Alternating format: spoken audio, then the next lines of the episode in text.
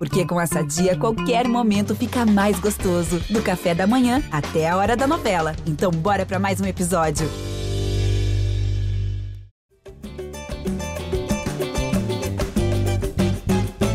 Alô, você ligado no GE Flamengo, podcast dedicado a todo torcedor rubro-negro, edição 246, chegando com a terceira vitória consecutiva do Flamengo na temporada, 2 a 1 em cima do Santos, fora de casa, na Vila Belmiro, deixando o fim de semana aí dos rubro-negros um pouco mais alegre e a situação no Brasileirão também vai ficando menos nebulosa, principalmente antes de um jogo importante contra o Tolima na quarta-feira eu, Jorge Natan, hoje estou ao lado do setorista Caemota e de Arthur Mullenberg, o senhor voz da torcida.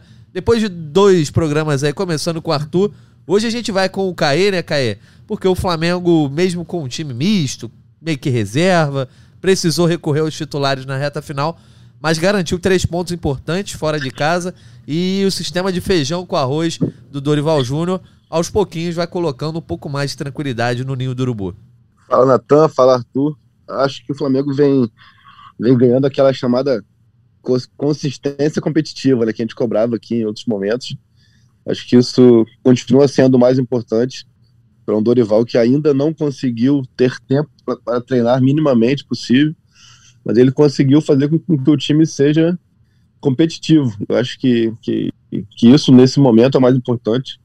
É, não, não vai ser um Flamengo que vai dar espetáculo, não vai ser um Flamengo que vai ganhar é, com muita sobra, ainda mais na Vila Belmiro, né? Um estádio onde historicamente o Flamengo é, tem dificuldade, até tem enumerado sequências nos últimos 10 anos aí com, com, mais frequência, mas não deixa de ser um estádio difícil. Um jogo onde o Dorival é, poupou jogadores, conseguiu dar descanso a quem precisava, ainda assim o time foi competitivo é, teve a oportunidade de, de ter uma vitória um pouco mais é, tranquila, de construir é, uma história do jogo um pouco mais tranquila. Acabou perdendo aquele gol de cabeça do Pedro, mas o Pedro, mais uma vez, teve uma participação muito boa e interessante no jogo. Acho que tem alguns pontos a se, a se é, ponderar aí individualmente. Acho que o principal deles positivo, o mais surpreendente, é o Vitor Hugo, jogando numa posição onde ele não está habituado e demonstrou uma maturidade muito grande para um garoto de, da, é, da idade dele. Acho que vale a gente ficar de olho aqui na questão é, do Pablo. O Pablo tem tido atuações bem abaixo do que se esperava, assim. É, a gente conversava em outros momentos de que a gente tinha um, um recorte, uma imagem do Pablo em, uma, em um cenário muito mais protegido, que era o Pablo do Corinthians, e esse Pablo do Flamengo, um Flamengo que se propõe a jogar cada vez mais, fica mais exposto. E o principal, precisa ter a bola nos pés e ajudar nessa construção desde lá de trás. É um Pablo que, nesse recorte que ele tem estado aqui no Flamengo, uns três, quatro meses, demonstra muita falta de recursos com a bola no pé. Isso tem chamado muito a atenção. É... Mas a gente ainda tem, tem um tempo ainda aí para ter um lastro ainda aí para a gente poder ter uma opinião definitiva sobre ele. A gente vai falar muito daqui para frente ainda sobre Gabriel, sobre Gabigol, mas eu acho que o grande ponto uh, a se valorizar é esse Flamengo competitivo.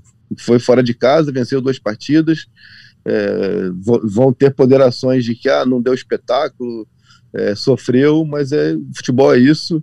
O cenário que se apresenta na maratona de jogos é esse, sem, sem, sem descanso e tal foi lá fora, venceu na Colômbia, venceu na Vila e agora volta é, para dois jogos decisivos para a temporada no Maracanã, com o jogo do Corinthians entre os dois, em Itaquera. Mas acho que é um Flamengo que pelo menos é, já dá um pouco mais de, de perspectiva ao seu torcedor, ainda mais agora com os reforços também, né? Então, acho que foi, foi, foi uma vitória praticamente com apenas pontos a se valorizar tomou gol, que não vinha tomando no, nos últimos jogos, mas um gol que nem a gente pode contar como sistema defensivo, foi uma falha do Santos, então uma vitória muito, muito importante desse Flamengo do Dorival. Pois é, o Flamengo de Dorival Júnior venceu pela primeira vez três jogos seguidos, né? Vinha de duas derrotas aí para o Atlético Mineiro. E a última sequência de vitórias do Flamengo havia sido lá no final do mês de maio, ainda com Paulo Souza. Venceu quatro vezes, foi a Universidade Católica, o Goiás, Sporting Cristal e o Fluminense. Então, Arthur Mullenberg, futebol tem muita questão de confiança, de sequência, do time, né?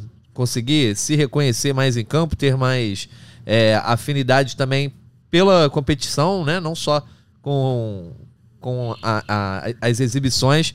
Esse Flamengo do Dorival Júnior ainda está longe de mostrar qualquer tipo de genialidade, mas pelo menos eu acho que dá um alívio para a torcida ver que o time consegue, por exemplo, ganhar jogos difíceis como foi esse na Vila Belmiro. Não em termos de atuação, né? O Flamengo poderia ter ganhado mais fácil, mas não é um cenário nada aprazível você vencer fora de casa em um campo como a Vila.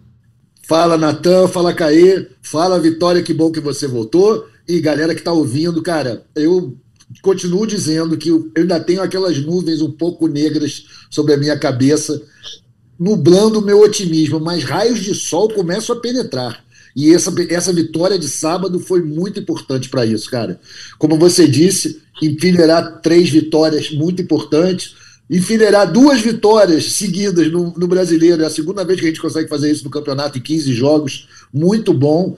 E o Flamengo, cara, eu talvez não queira dizer muita coisa, mas foi a melhor apresentação do Flamengo do, do, do Dorival. E já dá uma certa esperança. Eu vi o time jogando com muita seriedade, a mesma seriedade que apresentou contra o Tolima, o mesmo espírito. Tipo, assim, parece que o Flamengo tomou consciência das suas limitações. Se tocou que não é aquele time que resolve que vai ganhar a qualquer momento. Jogou sério, jogou focado, todo mundo jogou muito atento, apesar de algumas falhas individuais, o Caí destacou algumas que eu concordo, mas, pô, Vitor Hugo, belíssima surpresa, inclusive já até esqueci daquele rapaz que foi para Inglaterra, porque, pô, incrível, o Vitor Hugo estava lá e ninguém botou ele para jogar. Eu, eu acho que vai ser Vitor Hugo e João Gomes. Para mim, aqueles dois ali fazendo as duas volâncias superam qualquer outra opção que a gente tenha no elenco me empolguei, acho que o Flamengo está indo num caminho legal se continuar com essa firmeza e se conseguir a classificação na quarta-feira para as quartas de final, meu amigo, vai mudar completamente o clima. A torcida já deu uma empolgada, está vendo que o Flamengo está melhorando, sabe que tem reforços para chegar importantes. Né? Temos duas contratações de peso aí que mudam muito a cara do Flamengo, assustam o adversário. Eu estou empolgado, cara. Ainda não estou otimista, meu 100%, mas estou bastante empolgado de que o Flamengo vai fazer uma figura honrosa nesse brasileiro. Já não estou tão preocupado com a possibilidade macabra do Flamengo brigar contra o rebaixamento. Acho que não. Já estamos rumo ao G4 e vamos brigar por ele. Boa. Arthur Mullenberg, otimista, está voltando. Caê Mota, é, o Flamengo foi a campo aí com alguns jogadores poupados, né? Principalmente o Arrascaeta e o Gabigol ficaram no banco, entraram ao longo da partida, mas também o Lázaro, a gente pode dizer que é, não começou como titular. E ali o meio de campo foi Everton Ribeiro, Thiago Maia, o Vitor Hugo tendo essa oportunidade.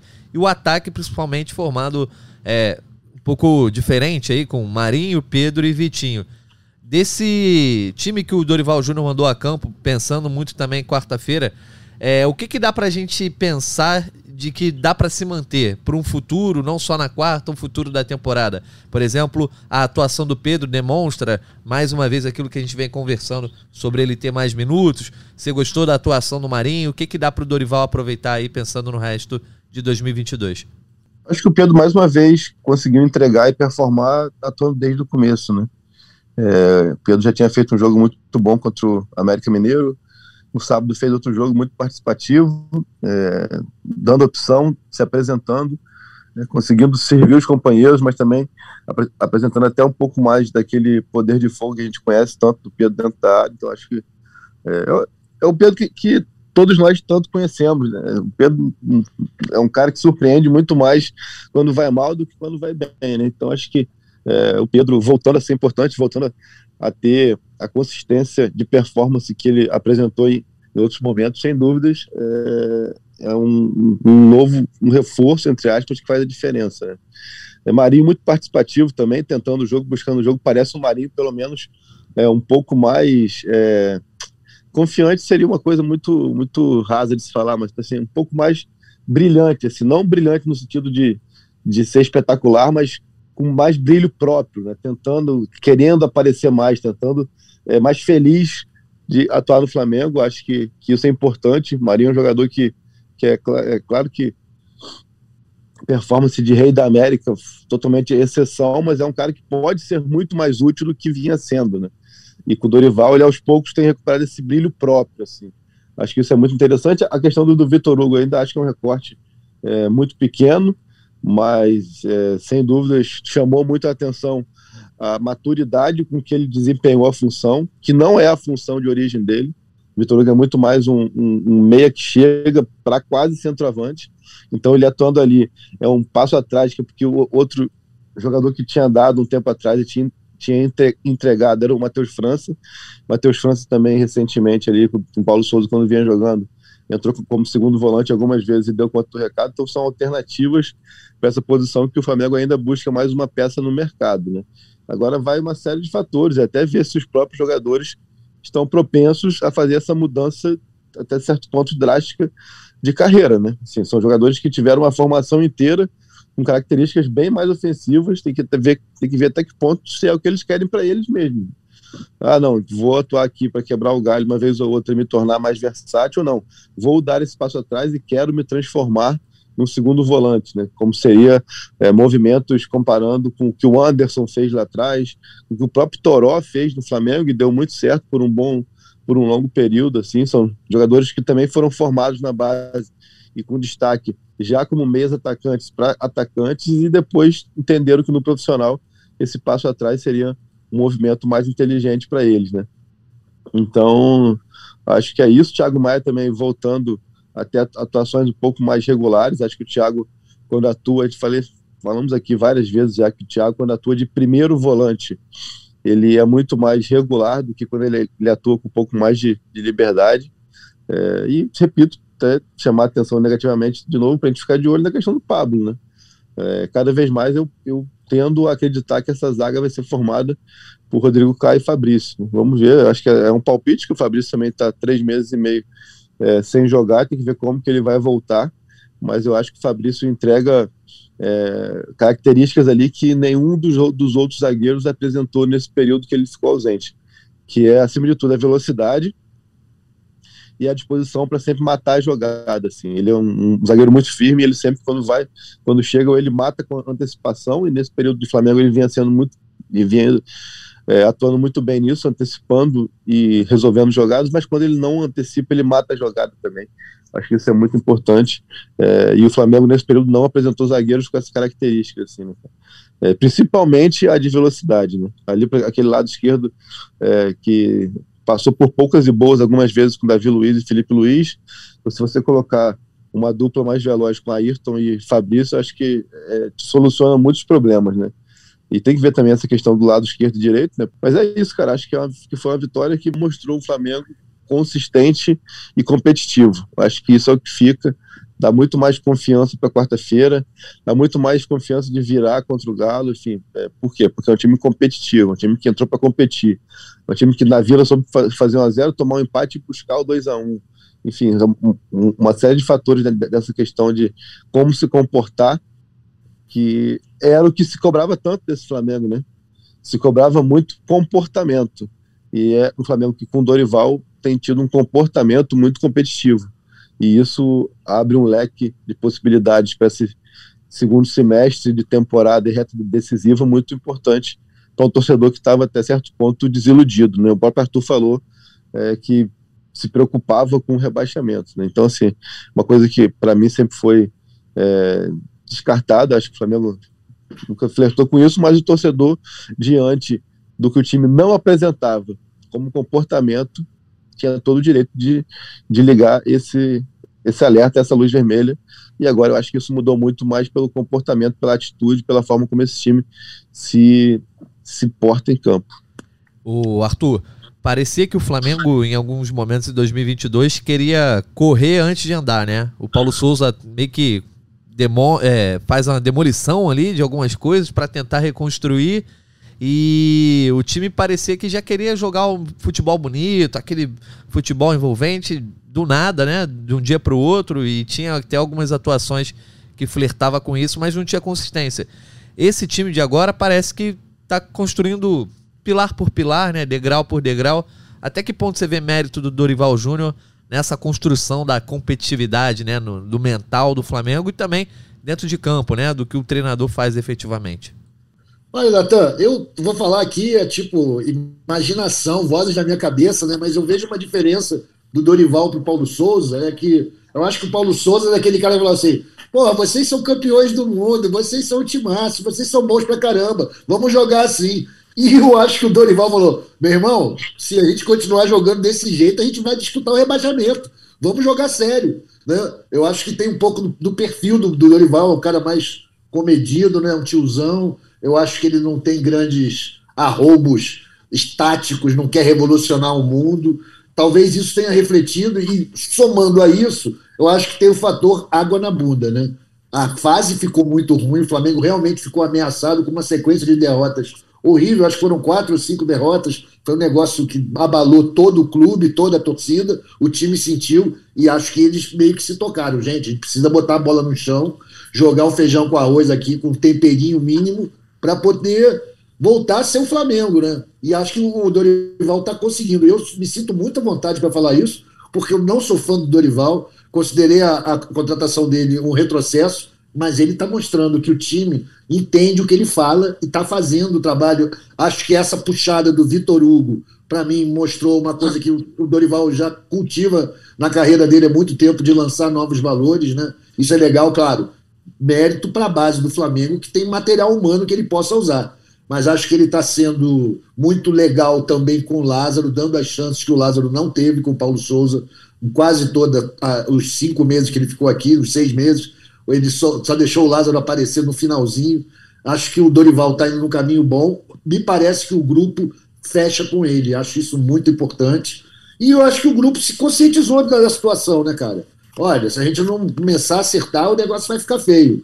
Tem também uma janela pela frente, tem contratos sendo terminados. O Flamengo já fez duas grandes contratações. Talvez mais, mais pessoas, mais jogadores saiam fora, venham outros, enfim. Toda essa esses fatores fazem que o, o, time, quando entra em campo, entre com uma motivação extra. E tá dando certo, tô amarradão porque tá dando certo. O Flamengo tá menos vistoso, tá menos, com menos brilho, né? Mas não importa, tá conseguindo fazer o dever de casa e entregar as encomendas. É isso que importa, cara. Parabéns aí pro Dorival, eu que não sou fã dele, mas bato palma para ele. Achei assim meio estranho ele falar na coletiva que o trabalho tem que ser reconhecido. Acho meio cedo para ele tirar essa onda ainda, mas é verdade que ele tem treinado muito pouco, porque as contingências, né, a estrutura do campeonato é esse, ele treina muito pouco, ele qualquer avanço deve ser louvado. Parabéns pro tio Dorival. Eu não me rendi ainda, mas cumprimento o nosso treinador.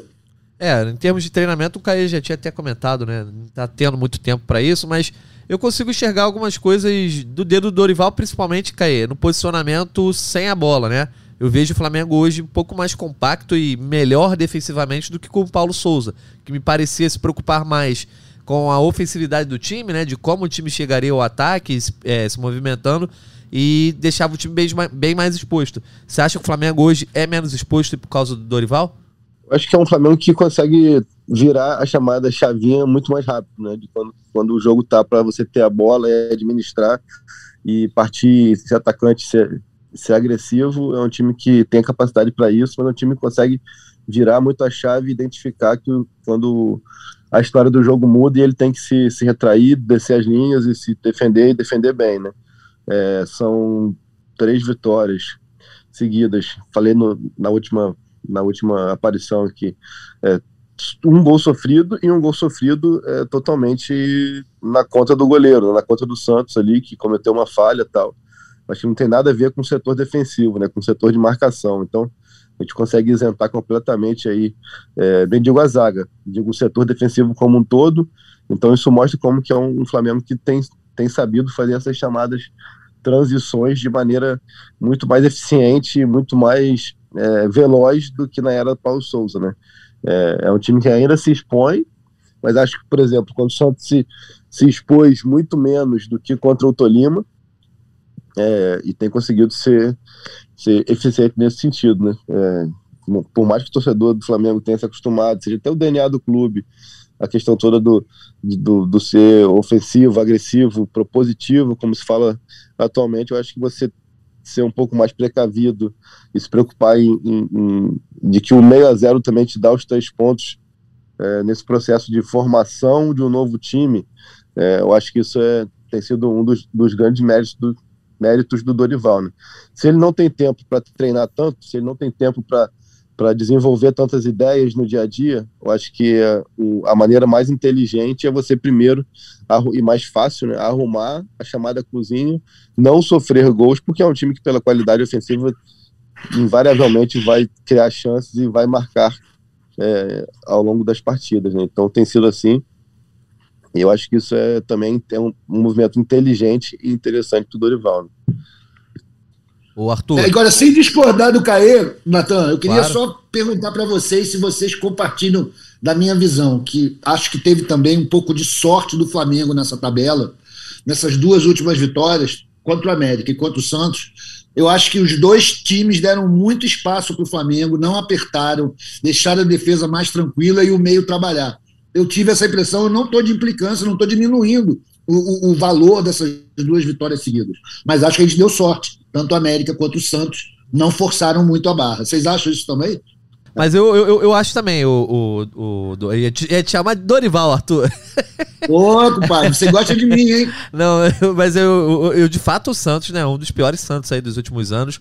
É, talvez o Flamengo tivesse uma melhor atuação se tivesse 100%. Mas para esse cenário, né? Tem um jogo importante quarta, o time é, faltando peças importantes como a Rascaeta e o Gabigol. Eu, eu acho que foi uma atuação bem satisfatória. Eu acho que o Flamengo nem levaria gol se não fosse a questão da, da falha do Santos, né? Uma falta ali bem mal batida que o Santos acaba Famoso aceitando. Perua. Pois é, mas vamos ouvir a opinião do Caê. Cara, eu acho que é assim, é, é, por mais que o Arthur tenha dito que não, é sempre querer buscar fundamentos abstratos, não são é, objetivos, para querer diminuir o, o resultado, né, cara? O próprio América, que o Flamengo ganhou sábado, meteu três no Botafogo na quarta, pô, e, e, ganhou do, do Goiás no, no domingo, entendeu? Então, assim, é, então só, só contra o Flamengo o América não jogou, entendeu? Tipo, é um, é um time que tem tido uma campanha até certo ponto interessante contra é, o Wagner Mancini, depois que foi eliminado da, da Libertadores, entendeu? É, o Santos na Vila, assim, então, então assim, sei lá, cara, acho que é, é até que ponto esse time se comportou assim porque o Flamengo que, que impôs esse tipo de comportamento foi porque o Flamengo conseguiu encontrar alternativas com a bola ou foi o time mesmo, mesmo que estava mais frouxo, entendeu? É, a questão toda para mim é que é muito abstrato, assim, é a gente querer ver o ponto o copo cheio ou vazio, assim, entendeu? É, tipo, abstração tipo... total, pô. É, por isso que eu é. perguntei, por isso que eu não fui a não, é, não, assim, não, assim, é, acho que é isso, cara, porque o Flamengo, pô, sei lá, tirando talvez a vitória contra o São Paulo, 3 a 1 e o 0 a 0 contra o Palmeiras, que eu aqui até achei que pô, você um 0 a 0 com 70 mil pessoas não pode ser, ser, ser, tão elogiado como foi. Todo resultado do Flamengo, e não falo do Arthur, acho de, de modo geral, há, há um, um, uma certa é, é, diminuição assim em cima da performance. Ah, pô, mas era, mas era o Católico, ah, pô, mas era o Esporte Cristal, ah, pô, mas era o Tolima, ah, mas não sei o que. Então, tipo assim, eu acho que, sei lá, cara, eu prefiro va valorizar, como eu falei aqui, o, o, não só o resultado, mas principalmente o comportamento, assim, cara. É, houve muitas partidas em que o adversário também marcou frouxo, em que teve espaço e, e, que o Flamengo esse ano não fez valer nada, entendeu? Tipo assim, não aproveitou de nada, entendeu? Desperdiçou pontos contra adversários que atuaram tão mal quanto América e Santos possam ter atuado, entendeu? Então acho que é isso assim, acho que é, se por acaso realmente Santos e América tiveram é, noites ruins contra o Flamengo, o Flamengo dessa vez pelo menos soube se impor e aproveitar. E muitas vezes nessa mesma temporada, e com o Paulo Souza principalmente, é, não soube, entendeu? Ou então, ou então até contra o próprio Atlético, cara. Contra o próprio Atlético Sim. também, na, no jogo de ida da Copa do Brasil, o Atlético também deu muito espaço para o Flamengo, deixou o time jogar bastante, deixou ter, ter posse de bola, ter presença no campo ofensivo e tal, e foi um time inoperante, entendeu? O Flamengo. É, dessa vez agora o time pelo menos aproveita os espaços e tem decidido os jogos, né? É, e a questão. É, eu faço até uma meia, uma meia culpa aqui, Natal, desculpa me interromper. Claro. De que acho que essa visão de achar que nunca é parâmetro, a vitória do Flamengo nunca foi muito boa, porque o time deu mole, o adversário deu mole. Eu acho que é um pouco o resultado daquele sarrafo alto né, de 19, que ainda faz muita, influ, influencia muito a nossa análise. A gente sempre tem uma imagem daquele Flamengo incrível, e qualquer coisa que não se aproxima muito daquilo, a gente tende a dizer, é, mas o adversário não deu, deu chance e tal. E é verdade, contra o Atlético, o Flamengo teve 98% de posse de bola, né, meu irmão? Os caras enganaram a gente com isso. Deixaram a gente com a bola e a gente não soube o que fazer com ela. É. Eu acho e... que cada vez mais vai ser 1x0, 2x1, 2x0, 1x1. É, tá bom, se ganhar, tá bom. Vai ser, vai ser assim, e é, e é, um cenário dentro do, do, do, que é o futebol mesmo hoje em dia, assim, cara. Acho que é, a disparidade ainda mais nesse calendário. Acho que esse calendário mais espremido por causa da Copa e tudo mais, para clubes que disputam três competições, como o Flamengo, como o Atlético, como o Palmeiras, como o próprio Corinthians, assim, cara, vai ser cada vez mais na base da força física, na base da, da disposição, porque é aquilo, cara, não tem tempo para treinar. A gente fez aqui, há uns dois podcasts atrás, o itinerário do Flamengo do, do Dorival. É um time que fica mais tempo, e aí é literalmente, assim, não é nem, não é nem figura, de, figura de, de linguagem. Entre o jogo do América e o jogo do Santos, é o time que ficou mais tempo em trânsito, mais tempo se deslocando do que repousando, do que treinando, nem se compara, entendeu? Então, assim, não, eu é, acho, o Caio... Isso é um ponto que tem que, ser, tem que ser batido bastante, né, cara? Não, e a régua do desempenho, eu acho que poucos clubes no Brasil têm tanta exigência com relação ao desempenho como o Flamengo tem tido nos últimos anos, porque se você pensar nas torcidas que têm sido mais felizes no Brasil nos últimos anos, Flamengo, Atlético Mineiro, Palmeiras, por que não botar Atlético Paranaense aí também, né? Conquistando títulos, enfim. É, muitos desses times passaram o, o ano desempenhando mal ou coisa parecida. O Atlético Mineiro ano passado até saiu um bom futebol, mas, por exemplo, o Palmeiras do Abel Ferreira agora que tá jogando bem, assim, ah, aquela coisa, ah, o melhor time do Brasil. Porque tirando isso, era um time competitivo. Né? Ia lá e ganhava os jogos, ganhava os jogos importantes, conquistava os títulos. Então, eu acho que o Flamengo admitiu para ele que agora é momento de de repente salvar a temporada mesmo, mesmo que não jogue tão bem, construa uma outra forma de, de conseguir ser competitivo e deixa para jogar bem depois, já com os reforços. Nesse momento mais agudo da temporada, eu acho que o Dorival, o mérito dele é ter colocado na mentalidade dos jogadores que é mais importante é, não a forma como vai acontecer, mas que os resultados venham. Inclusive, esse, esse resultado agora, eu acho que o poder de reação foi muito bem demonstrado. Assim. Ele fala: putz, íamos ganhar com as reservas. Ah, precisei agora, beleza, o Santos falhou, vou precisar botar os titulares. E em 5, 10 minutos o Flamengo fez o gol e soube administrar bem, né? O Flamengo não teve ameaçado depois de fazer o 2x1. Não, não teve ameaçado e nem mesmo antes do gol, né, cara? O Flamengo é. tinha perdido várias chances, o domínio era, era claro, era nítido. O Flamengo jogou bem contra o Santos. Realmente o Flamengo se impôs desde o começo. E tudo bem, falhou nas finalizações. Mas, cara, isso é assim mesmo. Acho que o Pedro, como o cara destacou, faz muita diferença no time, cara. Eu acho que o Dorival tem que se esforçar para que conseguir encontrar uma maneira de botar ele e Gabigol como titulares, pô. Eu sei que vai ser uma barra, ainda mais vem Cebolinha aí, né, cara? Mas, pô, ele é, faz muita diferença. Ele é um cara com muitos recursos técnicos, presença na área, força o, o, o time adversário a deixar um ou dois caras cercando ele. Acho fundamental o Pedro nisso aí, recuperar o Pedro para o time do Flamengo, não apenas para o elenco, uma grande missão. E se o Dorival conseguir fazer isso, ele vai ter sido muito bem sucedido. Pois é, o Pedro vem jogando muito bem. Mas vamos falar um pouco do outro atacante, do Gabigol, porque estava relatando aqui, né? O Flamengo leva o gol e aí ele chama não só o Gabigol como a Rascaeta ali por volta dos 25, né, 30 minutos de jogo. É, e o Gabigol entra, acaba fazendo o gol da vitória rubro-negra depois de ter sido muito provocado ao longo do aquecimento. Depois, quando entra em campo, já tinha passado por um momento ali é, quente, né? Quando ele discute com o Zanocelo, que faz uma falta dura e acaba fazendo o gol, quase tira a camisa de novo, enfim. Mais uma ida marcante do, do Gabigol a, a Santos, né? E a Vila Belmiro, onde ele foi revelado.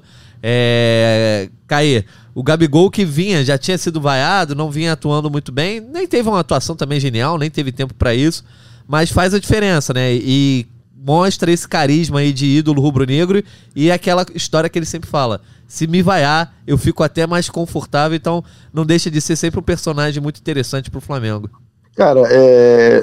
já são quase quatro anos dessa relação aí e acho que a torcida do Flamengo entende muito bem o que é e como é o Gabriel, né? Assim, só que me chama a atenção como que é, muita gente, torcedores adversários e até do nosso lado aqui, comentarista, imprensa e tudo mais, é, faz questão de exigir comportamento do Gabriel que não é do DNA dele, não é da postura dele, não é do jeito dele. E isso não é uma crítica, não, cara. O que eu acho que ele. A gente que muitas vezes fala, ah, o futebol tá chato, o futebol tá sem graça, o futebol é, não tem mais autenticidade. Quando a gente encontra um personagem como o Gabriel, é, muitas vezes apontam um dedo para ele, entendeu? Tipo, cobram certos comportamentos para ele que são esses comportamentos sem sal e sem graça. O Gabriel ele é um jogador, como ele mesmo já falou, é, quanto mais me xingam, mais motivado eu fico, que vive a base, que se alimenta à base desse tipo de situação, desse tipo de comportamento, assim, cara. Então não adianta você querer é, achar que você vai desestabilizar, que você vai provocar, que você vai tirá-lo do jogo com esse tipo de atitudes externas e internas, você tá, tá, dando um tiro no pé. E no sábado foi isso, assim, na Vila Belmiro, cara. É, todo, todo tipo de agressão, de ofensa é, verbal que se pode acontecer pelas torcidas aconteceu. É, ele é muito tem a personalidade, a personalidade muito forte, rebateu em alguns momentos, até mesmo porque ele mesmo já disse da questão da forma como ele é tratado dentro da vila, onde ele não, muitas vezes já, já, falou tanto que é santista desde criança, cresceu lá e tudo mais. É, porque se fala muito disso assim, pô, o Gabriel provocou. E assim, é, as pessoas ignoram completamente o tanto que os jogadores, de modo geral, e nesse caso o Gabriel, são provocados, são ofendidos, são levados ao limite da paciência ou da impaciência ali.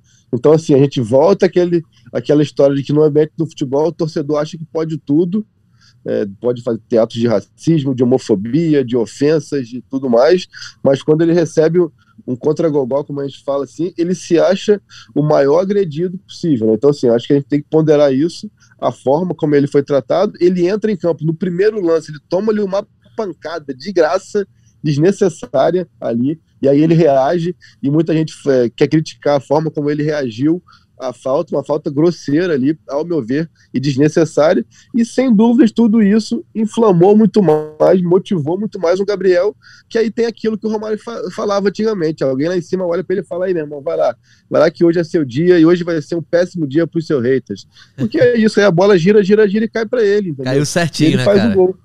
E ele faz o gol, então assim, é entender quem é o Gabriel, é entender quem é esse personagem Gabriel e o Gabigol. É tudo que ele é, muito por essa característica também de personalidade, de postura, de reagir quando ele é extremamente cutucado e provocado. Então, assim, se algum torcedor adversário ainda não entendeu isso, depois de 130 gols quase pelo Flamengo, então, assim, não tem jeito. Vai acontecer mais uma vez, mais duas, mais três, mais quatro, porque ele é assim e os, os astros também se alinham ali, se alinham para que seja assim com ele, entendeu? Então, assim, fica a dica mais uma vez para os torcedores e ele acabou chamou para ele o protagonismo na Vila Belmiro é, mais uma vez e ao meu ver merecido, assim, cara. Achei acho legal quando se quando as histórias das partidas nos oferecem situações como essa, assim. E até a gente tá podendo estar tá falando, falando dessa história aqui, né? Exaltando o Gabigol, enfim, tratando ele como personagem. Também eu acho que o momento do Flamengo ajuda, né, Arthur? Porque a gente não tem é, as coisas ruins para ficar comentando. O Flamengo tá entrando um pouco no trilho e a gente consegue voltar a falar de um cara que tem essa idolatria e que, assim, para os adversários, ele é marrento, ele, enfim, pode falar aqui as palavras que o, o, Rafa já falou que tá liberado. Ah, que o Gabigol é escroto, é, que ele é marrento, que ele é isso e aquilo. Mas para a torcida do, do Flamengo, ele é, é ídolo demais também por isso, que ele deixa os adversários completamente loucos. Ah, pô, isso é uma das coisas que eu mais curto no Gabigol, é essa capacidade de emputecer o time adversário e a torcida, né? E os dirigentes. A gente lembra do campeonato de 2020, né? Todo com a arquibancada vazia. Pô, todos os cartórios dos outros times ficavam loucos com ele e ele reage muito bem a isso. Aqui, desculpa o meu mal francês, mas o, o, o Gabigol reage muito bem ao fio terra, né, meu amigo? Ele, quando é provocado, ele fica revoltado, ele vai para cima e geralmente consegue o gol. É verdade que, pô, tem um custo alto disciplinar, né? Esses cartões amarelos que acabam tirando ele de partidas importantes. Mas, meu irmão, para ter um jogador desse, a gente tem que aceitar o custo. E o custo é esse. Ele para mim, os minutos dele em campo foram decisivos lá na Vila Belmiro, porque ele entrou com uma intensidade total, ele já veio puto lá do banco, né? O nego estava xingando ele desde o aquecimento. Então ele vem muito motivado. E como vocês falaram, o Caê destacou, porra, porrada totalmente desnecessária do cara, jogada violenta. Ele tem que reagir mesmo, senão ele vai ficar apanhando, vão quebrar ele se ele não fizer isso. Ele foi para cima e fez o gol na hora que tinha que fazer, cara, numa grande jogada do Pedro. E, porra, eu adorei isso aí. Eu acho que o Gabigol é, é muito termômetro desse time. Quando ele tá vibrando, quando ele tá numa fase maneira, o time costuma acompanhar. Né? A gente viu isso aí em 19, 20. É isso. Então, vamos nessa com o Gabigol, ídolo total, que continue saindo na porrada, levando cartão e fazendo gol. Tá tudo certo. Eu bato palma. tá certo, a gente fica batendo palma daqui. Pra gente passar a régua nesse jogo, vamos falar do que a torcida quer ouvir, né? Qual é a opinião de vocês com relação ao futuro do Flamengo no Brasileirão aí? Depois, como o Arthur já lembrou, da primeira vez que o time. Segunda vez, né? Que o time consegue duas vitórias seguidas em 15 rodadas. Então, estamos caminhando para o final do primeiro turno aí. Tem mais três rodadas, quatro rodadas, na verdade, antes de fechar o turno. Hoje o Flamengo é o oitavo colocado com 21 pontos. Está oito atrás do Palmeiras, que perdeu para o Atlético Paranaense. Tá ali tentando chegar ao G6, G4, né? Tá três pontos atrás do Fluminense, é, quatro pontos, quatro não, cinco pontos atrás do Corinthians, que é o quarto colocado. Caemota, como é que você enxerga o Flamengo na correlação à disputa de título, né? Porque aquela questão do rumo a Tóquio, né? Crise na Gávea já tá começando a rolar, esse interruptor tá virando e tem torcedor já falando, pô, dá para chegar no Palmeiras, muito também pela derrota do Palmeiras. Você considera que já é hora de falar sobre isso? Eu já vou dando a minha opinião aqui. Para mim, o Flamengo continua ainda mirando ali só a Libertadores. O Palmeiras ainda tem a vantagem confortável. Tem o Atlético Mineiro ali também que está a seis pontos. Qual é a tua opinião com relação ao futuro do Flamengo no Brasileirão? Eu acho que é mais inteligente até para o próprio Flamengo é, manter seu horizonte ali no chamado jogo a jogo e deixar rolar, ver o que acontece falei até aqui no último episódio que eu, episódio que eu participei, lá para a trigésima, trigésima primeira rodada, aí você olha, ih, caramba, tu a dois pontos, tu a um ponto do Palmeiras ou do líder que for no momento, e aí você, você despende energia nisso, acho que de momento é você ir pensando jogo a jogo, fazendo seus três pontinhos ali e ter como obrigação é, se classificar para a Libertadores do ano que vem. E dessa maneira você consegue equilibrar suas forças e focar nas Copas. Né? O próprio Dorival fez isso no fim de semana, quando ele escala o time é, completamente reserva, praticamente 100% do time reserva ali. Ele está deixando claro a preocupação dele com o jogo contra o Tolima e até com a preparação para o jogo contra o Atlético Mineiro no dia 13. E aí assim foi indo, assim caminhou a humanidade, fez, fez os três pontos ali. Se fosse um ponto também não seria o fim dos tempos, mas acho que o Flamengo, de, de momento, é, é mais inteligente para o clube é, pensar no jogo a jogo, no que dá para ir fazendo sem prejudicar as Copas e depois lá na frente ver, caramba, estamos na briga ou não estamos na briga. É, um, um Flamengo que está aí a, a, seis jogos de ser campeão da Libertadores e a sete jogos de ser campeão da Copa do Brasil. Né? Então, assim, é, acho que vale ter isso em mente, é, trazer novamente o que aconteceu no ano passado, quando não se teve esse, eu nem vou dizer que não teve humildade, mas não teve o planejamento de priorizar uma competição ou outra e chegou e completamente desgastado de todos os sentidos a Montevidéu, com o título brasileiro já perdido, a Copa do Brasil com uma derrota grande na semifinal e você com uma série de jogadores que se recuperaram para jogar em Montevidéu. A gente pode falar aqui de Arrascaeta, de Felipe Luiz e de Pedro, que nitidamente não estavam nem perto de suas condições ideais. Então, assim, é, tudo isso tem que entrar no pacote quando você for pegar e planejar o que vai ser essa reta final de, de temporada do Flamengo. Então, acho que você mirar o Palmeiras a essa altura, como foi ano passado, que se mirou muito um Atlético que manteve uma distância de 7, 8 pontos por toda a competição, aí vai dizer, ah, mas tinha dois jogos a menos mas até isso criou uma ilusão, como se esses seis pontos fossem garantidos. Acabou que esses seis pontos nunca foram feitos, nunca foram conquistados.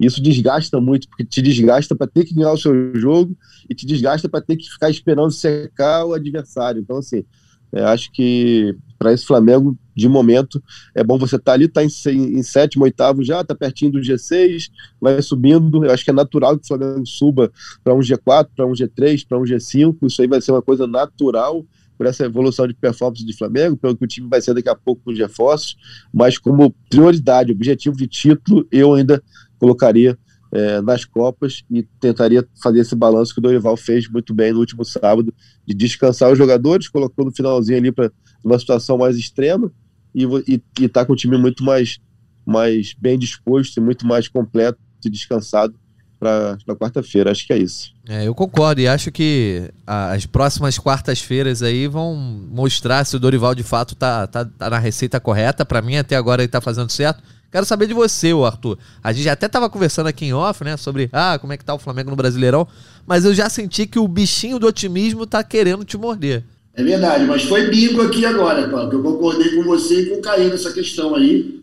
O Flamengo realmente, pô, fez um. tá fazendo, pelo, pela, sendo obrigado pelas contingências a encarar esse brasileiro de forma mais humilde, né?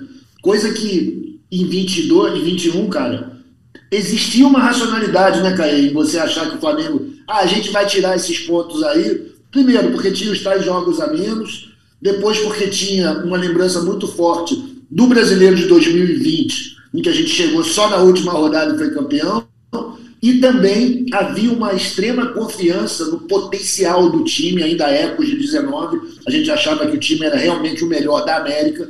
Isso tudo gerava uma confiança na torcida, que acho que também diretoria, talvez até o próprio elenco tenha entrado nessa. Vamos ganhar na hora que precisar. Esse ano não estamos nem podendo ficar entrar nesse delírio, né? A gente está sendo obrigado a dosar, o Dorival está fazendo isso. E realmente as nossas chances são muito, matematicamente, são muito maiores de obter êxito nas Copas do que no brasileiro mas nada de que uma sequência de 17 vitórias não nos coloque lá brigando o Palmeiras para conseguir o Enner. Lógico, 17 vitórias é, é uma viagem, é um delírio.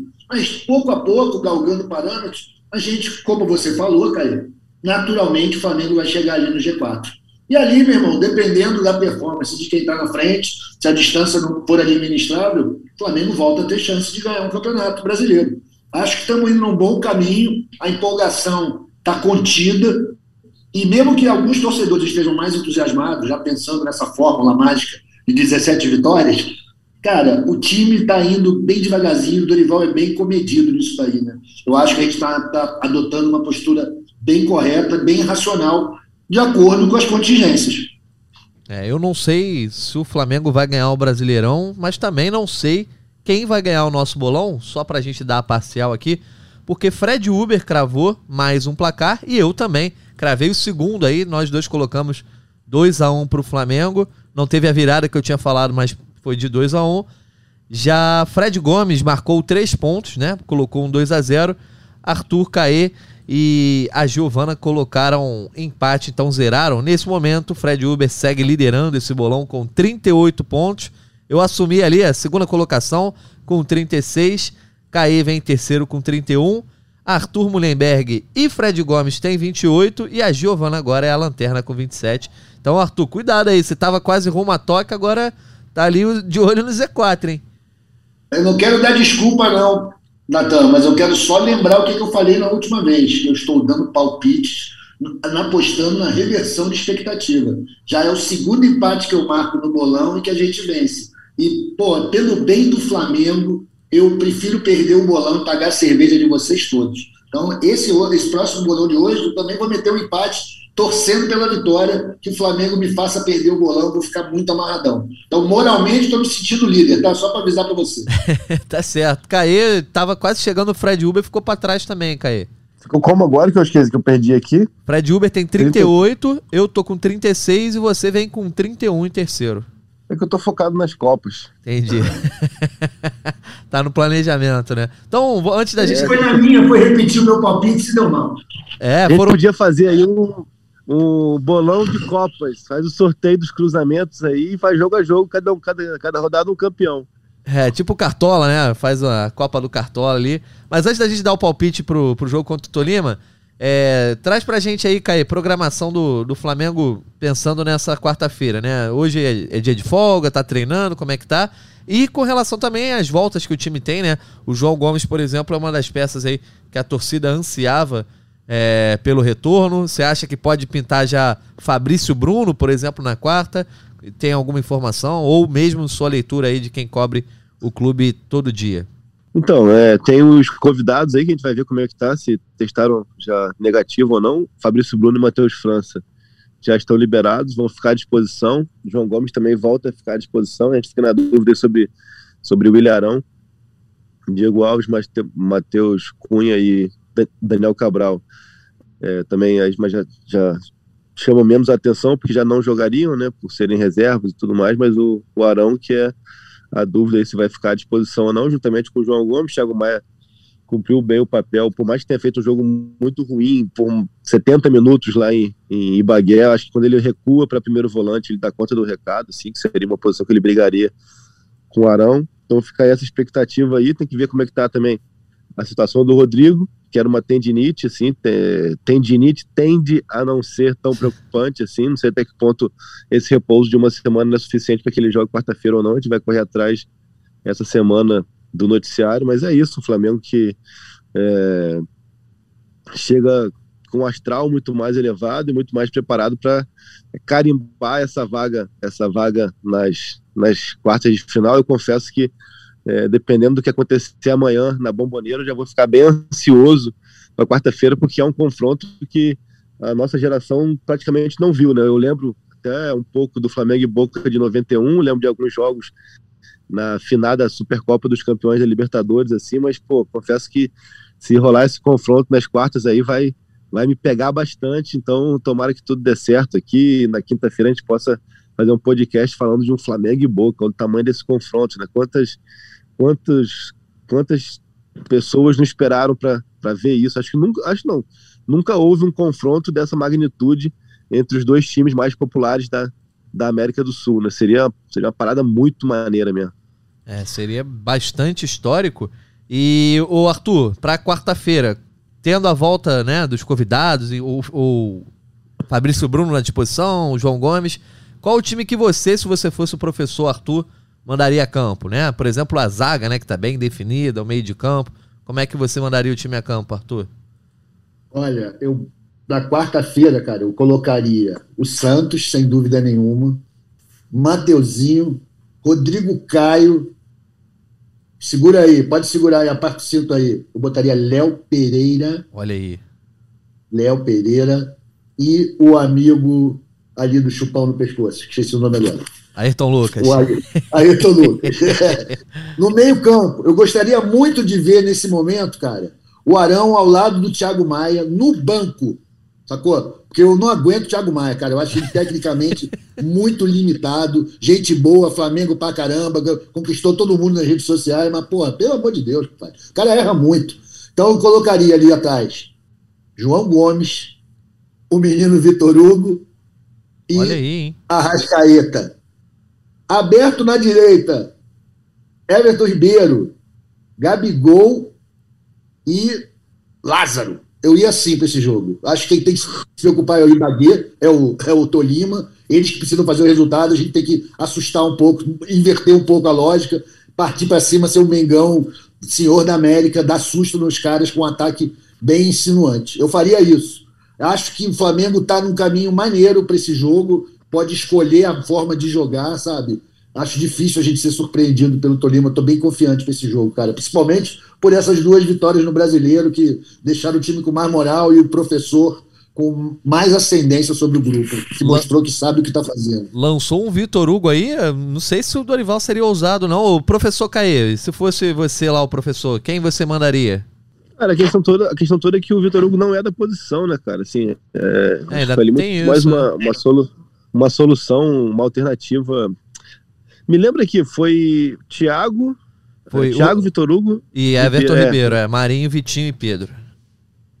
Sim, ele fez ali aquele lado esquerdo naquele tripé de volante, seria isso, né? Isso. Foi isso só para Thiago de primeiro, Ribeiro na direita. É, cara, eu acho que assim, não, a questão toda é que não é a posição do, do Vitor Hugo, né, cara? Então, assim, então passa muito por, um pouco por aquilo que eu comentei é, mais cedo, se o próprio atleta vai querer mudar de posição e mudar o rumo da carreira dele, como é que o Dorival vai lapidar isso, assim, acho que é muito mais essa questão. Eu iria de Santos, Mateuzinho, até para dar aqui é, um voto de confiança, a gente criticou tanto o Mateuzinho em outras partidas, achei que ele entrou no sábado mais concentrado, é, mais participativo, ofensivo e defensivamente, deu um belo cruzamento pro Pedro, que ele perde o gol de cabeça, assim, então a gente quando é para criticar, tem que criticar, mas quando o moleque acho que ele tomou um susto ali, desses jogos fora e, e fez, teve uma boa atuação. É, isso vai depender muito também da formação do que o Dorival vai fazer, mas é como o técnico aqui sou eu, né? É, vou botar aí, vou seguir a, a linha defensiva do Arthur, total, é, com Santos, Matheus, Rodrigo Caio, Léo e Ayrton. É, meio de campo, acho que eu hoje colocaria Thiago e João, por mais que eu acho que o Arão ainda é, é o dono da posição ali, mas está muito tempo fora, não sei como é que foi essa semana, é, a semana da Covid, então eu colocaria Thiago, João, e por conta de ser um jogo no Maracanã e tudo mais, com essa disposição ofensiva, de matar logo o jogo, eu colocaria Ribeiro, Arrascaeta, Pedro e Gabriel. Colocaria esse time assim. É, não tenho a menor ideia do, do pra que o mim foi o gabarito, hein? Eu faria exatamente é, igual. Eu faria isso até pela questão de ser um jogo em casa, o Maracanã, acho que torna Qual a dupla de zaga, ou Caê? Eu colocaria é, Rodrigo e Léo. Com, com, os dois à disposição, colocaria Rodrigo Olha a intimidade, Léo. Virou titular, pô. Cara, eu, eu, eu, eu, sempre fico meio temeroso, negócio de Léo Pereira em jogo decisivo, mas o que ele fez quarta-feira, eu acho que tem que dar um voto de confiança mesmo. Não, e pô, cara, na boa, o Pablo tem vacilado demais, né, cara? Com bolas simples, tem ocorrido aquela, como a gente faz hoje aqui, esse eufemismo moderno, tomada de decisão errada, antiga cagada. Pô, toda hora, cara. Toda hora o cara com a bola no pé, joga no pé do cara, joga para fora. Não, tá louco, ele precisa de um banquinho ali. Não sei, o Caê trouxe agora de volta esse personagem que tá sumido, que é o Fabrício Bruno, né? A quem tava me agradando enquanto jogava. Acho que ele jogava muito sério, era um cara muito dedicado ao jogo, né? É, e com essa forma de jogar, de matar a jogada antes que ela se torne um problema, acho que isso aí, se ele voltar naquele, naquela disposição, cara, pô, vai ser, ele vai ser realmente uma opção. Não sei como é que é esse negócio de pé direito e pé esquerdo para jogar com o Rodrigo Caio. Mas, pô, ele é certamente uma opção muito interessante. E se o Rodrigo eu acho que, não estiver disponível, é, Caio? É, eu acho que a zaga vai ser Davi e Léo Pereira. É, não sei até quarta-feira passada, Pereira, né? A questão, é, a questão que joga a favor do Rodrigo é que o Rodrigo é o. O Wolverine lá, como é que fala? O X-Men lá, né, irmão? Ele volta e. Ele volta de lesão como se nada tivesse acontecido, né? Então acho que isso joga a favor se por acaso ele estiver bem, né? Mas se ele não estiver bem, eu acho que a dupla vai ser a mesma de Bagué. Eu não sabia nem que tinha o risco dele não jogar, não, Caio. Pô, não sabia disso. Tem a tendinite é, aí, né? Com a tendinite lá, né? Na patela. Ah, sim, é verdade, é verdade, tem tendinite. Pois é, então agora, depois que os professores deram os times, aí eu concordei com o time do Kaique, eu quero ver Pedro e Gabigol nesse, nesse ataque, acho que a torcida do Maracanã vai gostar também, vai se empolgar com esse ataque. Quero saber o palpite de vocês para Flamengo e Tolima, quarta-feira, nove e meia da noite no Maracanã. 2x0, tá bom. Boa, 2x0 pro Caê. E Arthur? Bom, eu vou contrariar o que eu acabei de dizer há cinco minutos. Não vou marcar empate de jeito nenhum. Vou marcar a vitória do Mengão, pai. Eu acho que é 2 a 0 também. Vou não cair agora, ver se dá sorte. Pô, eu vou ficar aqui num 3 a 1 Acho que vai ser um joguinho aí. O Flamengo sempre gosta de levar um golzinho, né? Ainda mais, sabe, se for Davi Luiz e Léo Pereira, né? Tudo bem que jogaram bem quarta-feira passada, né? Mas. Jogaram com a bola no chão, né? Muito sérios, muito sérios. É isso. Depois a gente pega. Vou perguntar para nossa editora Vitória aqui ela que, né, sempre traz a Vitória de volta, ela vai dar o palpite aqui no lugar da Giovana essa semana. Vitória Azevedo, seu palpite para Flamengo e Tolima. Oi, pessoal, boa tarde, tudo bem? Olha, eu vou de 2 a 1 um, viu? 2 a 1 um. Tem que levar aquele gol, né? Tem, tem que ter um para dar uma emoção, né? tem que ter um. Tá certo. Depois a gente pega o palpite dos Freds, então 2 a 1 um a gente bota aqui o palpite da Vitória, que é também o palpite de Vitória. Eu acho que dessa vez, né? O Flamengo meteu três jogos seguidos aí com Vitória, todo mundo, ninguém vai botar empate, ninguém vai botar tropeço apesar do Flamengo poder empatar para classificar. Antes da gente fechar esse podcast, o Caê, gostaria que você falasse um pouco sobre Vidal, né? Vidal aí, no fim de boa, semana. Boa. Essa novela que parecia de idas e vindas, o cara se oferecendo pro Flamengo, o Flamengo dizendo que, ah, não sei se vai vir, né? Acabou que no sábado veio a notícia à tona de que o Flamengo havia fechado com o Vidal. Chega aí nessa semana para se apresentar, para assinar contrato? Como é que tá, em que pé tá essa oficialização do Vidal Caê? Também já dá a sua opinião sobre essa contratação que muita gente tem reclamado muito por conta da idade, né? Então, primeiro queria falar com vocês que a torcida já fez uma música pro Vidal, né? Vocês chegaram a ver já? Era o quê? No ritmo de KLB? Na rede social? Não, você não viu, não? Não vi, não. É. Vidal, devolva minhas fantasias. De viver a vida. Sabia, Que cara. isso? Que que é isso? Vai pegar essa, do internauta internauta Marlos Antunes deu a dica e falou: tem que me dar o crédito, hein? Tá aí, Marlos Antunes, pô, deu uma baita dica. Fica a dica pra torcida aí. Imagina, Arthur, a massa, a magnética no Maracanã cantando: Vidal, devolva minhas. Todo mundo com a mãozinha assim, ó, pro lado do outro, vambora! Cara, o nosso crítico de canto orfeônico no Maracanã é o Fred Gomes. Eu vou dizer pra você, eu vou ficar muito puto se uma música dessa pegar. Ah, é Pelo melhor- amor de Deus. Melhor nem ir no Maracanã Pô. pra cantar isso, né? Pô, O que, que é isso? O que, que é isso? meu Deus. Mas comenta aí, Caio, como é que tá aí essa questão do Vidal ser oficializado? Tá fechado, né? Já tá publicado no GE. Globo desde sábado à noite, então tá tudo certo, mas é, quando que o Vidal chega no Brasil? Como é que tá essa questão? E também já dá a tua opinião se você acha que é um, bom reforço. Ah, tem 35 anos. Qual é a sua visão? Então, já tá, tá tudo já alinhado, uma questão burocrática agora do Vidal assinar contrato, fazer exames médicos, vir ao Brasil. A tendência que vem ainda nessa semana. É, Vidal que tá, tá de férias em Santiago há um bom tempo já, se deu uma passeada, agora tá em Santiago com os amigos. Um acerto quase que relâmpago do Flamengo ali, quando o Flamengo se viu na, na iminência de perder essa chamada oportunidade de mercado para o Boca Juniors. É, o Flamengo, desde de um final da temporada europeia ali, desde que o Vidal começou a escancarar ainda mais, se é que era possível, a vontade dele de vir para o clube, tem estabelecido contatos ali com a gente, com, com pessoas próximas do volante chileno. Tem o empresário André- Cury, brasileiro, que tem a procuração, mas o Flamengo falava até mais que o empresário argentino do Vidal, que é o empresário direto e oficial mesmo do, do volante, e quando o Boca é, estreitou essas conversas, estreitou os laços, e como a janela na Argentina fecha em breve e o Flamengo viu quase que numa iminência de perder essa possibilidade, é, Marcos Braz acelerou as tratativas por ter esse contato próximo ao longo dos últimos dois, três meses. Já tinha uma noção do que, que o Vidal pensaria como valores, já fez uma proposta bem perto do que o Vidal esperava, e aí tirou Boca do caminho. Acho que é, falando do que eu acho, do que eu espero da contratação, é, passa também por esse posicionamento de mercado na América do Sul. É, toda a imprensa argentina já estava tratando como certa a ida do Vidal para o Boca, e quando o Flamengo faz isso, é um baita do impacto também nesse cenário, desse mercado sul-americano, de mostrar a força do Flamengo, mesmo com adversários é, poderosos como o Boca Juniors. Então, isso, isso acho que tem que entrar no contexto, isso também é muito importante.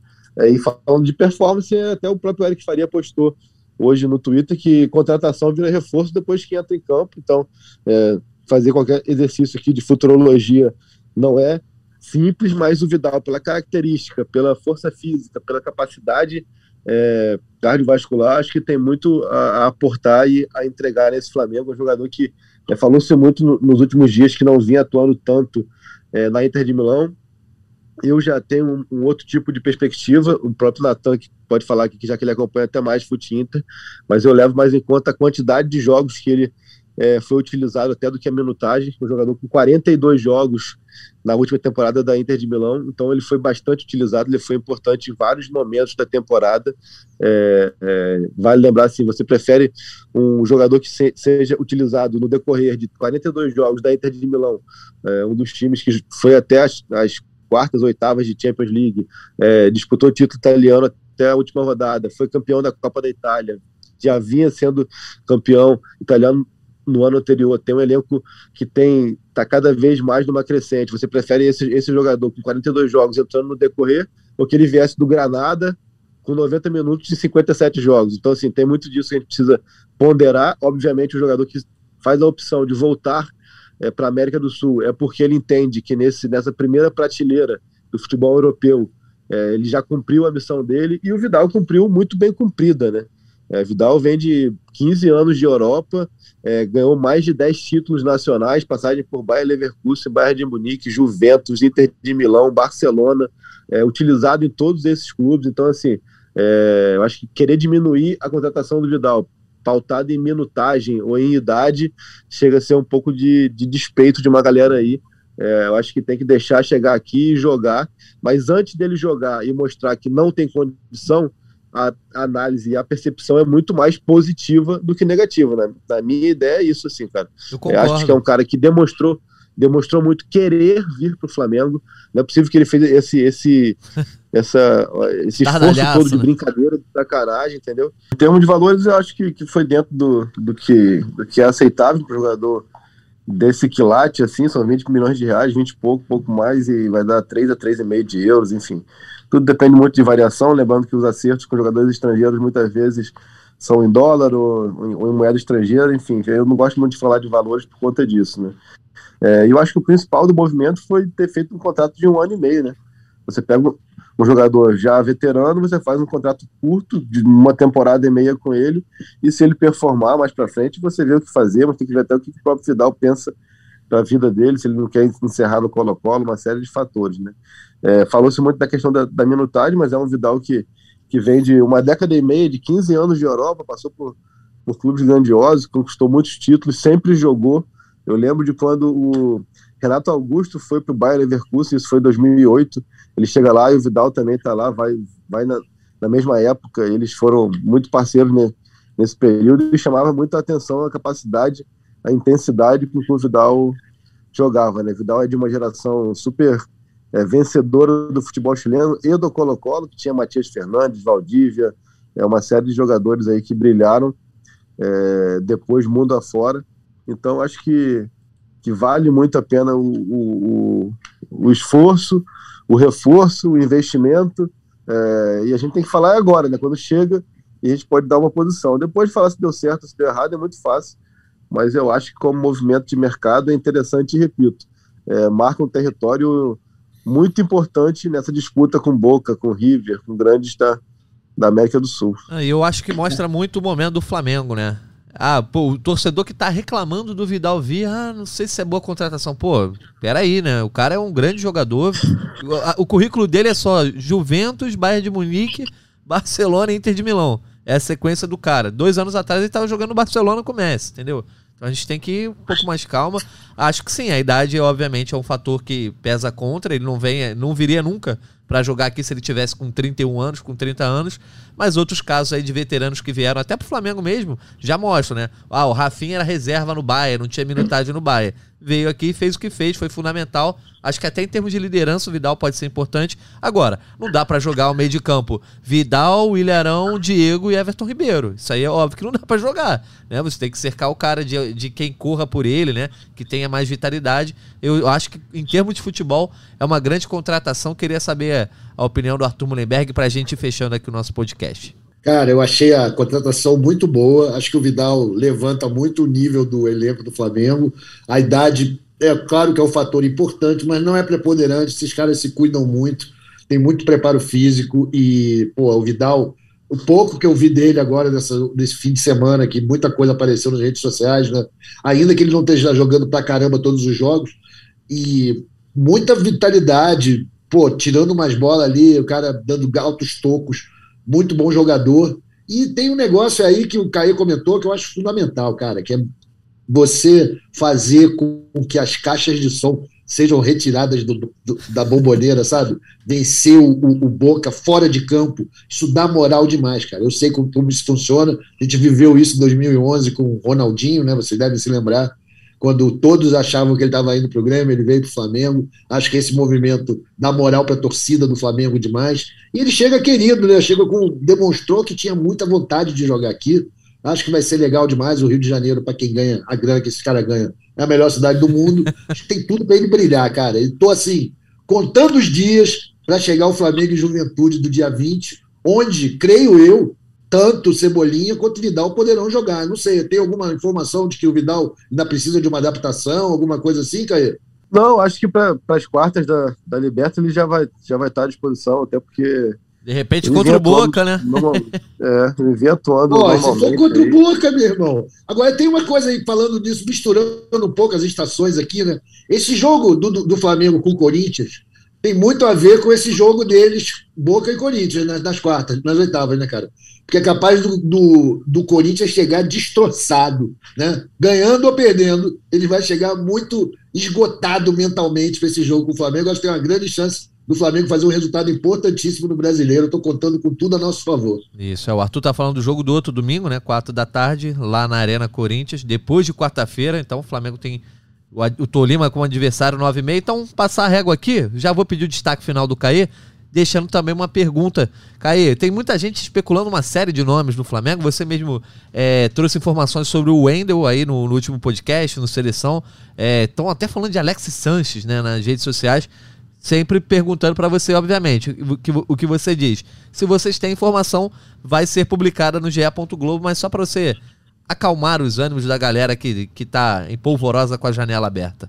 Não, a gente não tem nenhuma informação de, de Alex, Alex Sanches, tem aqui quem sabe está em curso conversas pelo Endel, volante do Zenit, que não, não é simples, são valores muito altos, mas o Flamengo tenta convencer naquela questão do gatilho de, de liberação de um ano por suspensão de contrato por conta da, da guerra da Rússia e Ucrânia, e a questão do Luiz Henrique, atacante revelado pelo Botafogo, do Olympique de Marseille, também está tá bem avançado, bem adiantado, e nesse cenário também é importante ponderar que só tem mais uma vaga de inscrição para as quartas da Libertadores, né?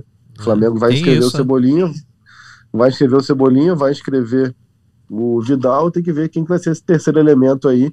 É, Mas pode tirar alguém? Quintos, você troca três nomes e depois para semifinal tu troca mais dois. Ah, tá. É, então essa é, é, a realidade de momento. Mas se por acaso vier uma maré de sorte o Flamengo vender Rodinei e Arão, para nublar para botar ninguém numa vaga deles? Na inscrição? Só pode, só pode em três trocas. Entendi. Então, Porra. essa é uma informação importante, né? Então não adianta trazer aí um time inteiro que para Libertadores, por exemplo, não dá para escrever. Beleza, Kay, quer falar mais alguma coisa aí, se despedir da galera? Não, isso mesmo, tudo certo, tranquilo, tô com fome, vou almoçar. grande beijo, grande abraço. Isso, iremos, iremos. Desligando aqui, iremos almoçar. Arthur Mullenberg, seu destaque final. Galera, meu destaque final é para a maravilhosa, insubstituível, invencível torcida do Flamengo, que vai ser decisiva na quarta-feira no Maracanã contra o Tolima. Acho que a torcida vai se empolgou aí com os últimos resultados. Não sei se conseguiu esgotar tudo, não tinha esgotado, mas acho que vai ser um grande jogo e a torcida vai ser determinante para o sucesso do Mengão. Quem estiver lá, grite bastante, vai quando for necessário, de preferência antes ou depois do jogo, não durante. E vamos embora, galera. Tá, tá abrindo o céu para a gente, o horizonte está começando a ficar mais bonito. Vamos em frente. Boa, Arthur. Então, agradecendo mais uma vez ao Arthur Lemberg, ao Caemota, também a nossa editora Vitória Azevedo e a todos os ouvintes que nos acompanharam aqui em mais uma edição do GE Flamengo. Quarta-feira tem Flamengo e Tolima, Libertadores da América. Quinta-feira a gente está de volta, hein? Um abraço e até a próxima. Petkovic para falta, cobrança! Gol!